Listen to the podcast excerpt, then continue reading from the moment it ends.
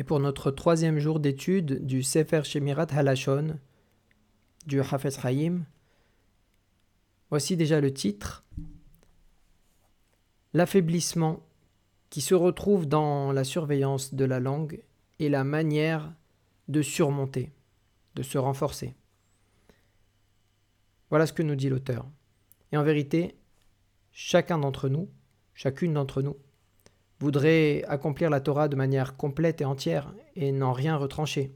Comme il est dit dans le verset de Yesharia, Isaïe, mer kullam sadiqim, et ton peuple, ce sont tous des justes. Seulement, il y a de très nombreuses raisons qui conduisent à un affaiblissement dans cet exercice saint qu'est la surveillance de la langue. Et nous allons les expliquer en détail un peu plus loin.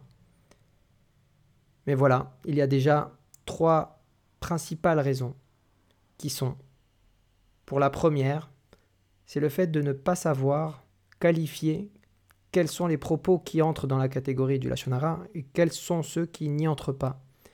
Et c'est pour cela que l'auteur nous précise que les deux premières parties de son ouvrage Hafetz Haïm sont consacrées justement à l'enseignement des lois qui nous permettent de déterminer ce qui entre ou non dans la catégorie du Lachonara. La seconde raison, c'est que le Yetzerara est vraiment très fort dans ce domaine. Pourquoi? C'est pour qu'il ait la force d'accuser et de nous empêcher de voir nos téphilotes écouter, nos prières écouter. Comme nous le verrons un peu plus en détail au nom du Zohar Kadosh. Et enfin, troisième raison principale, c'est qu'il nous manque. Alors maintenant, il s'adresse à nous de manière englobante en disant il nous manque les stratégies qu'il faut avoir pour pouvoir se préserver, se mettre à l'abri du Yetzirah. Comme il est écrit dans le livre de Michelet, les Proverbes, qui vetarbulot ta'aselecha milhama car c'est par des stratégies que tu feras la guerre. C'est pour cette raison que le Hafez Haïm nous dit qu'il a rédigé cette troisième partie, ici, qui recueille différents récits de Hachamim qui viennent du Talmud, qui viennent des Midrashim ou du Zohar Akadosh, et qui parlent de la grandeur de la punition qui arrivera dans ce monde-ci ainsi que dans le monde futur pour la faute amère qu'est celle du Lachonara. Hachem nous en préserve.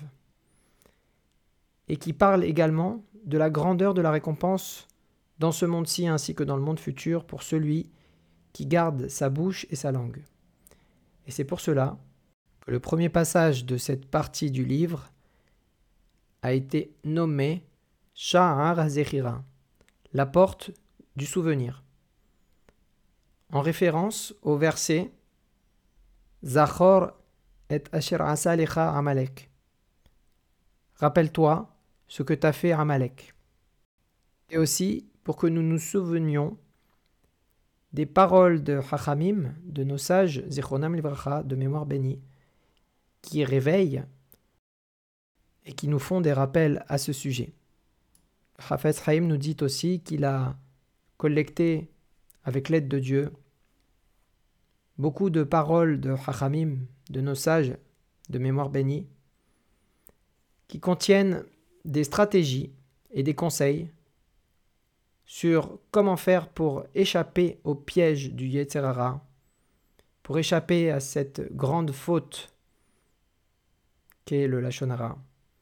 Et peut-être que grâce à cela, chacun trouvera comment faire pour être malin et pour être plus fort que son yetzer, que sa tendance, que sa pulsion, et pour pouvoir se débarrasser de toutes les raisons qui le perturbent dans son exercice sain de la surveillance de la langue. Et cela explique pourquoi le deuxième passage de cette partie-là du livre se nomme Sha'aratevuna, la porte de la compréhension, en référence au verset de Michelet, des Proverbes, qui dit Venavon tarbulot yikne.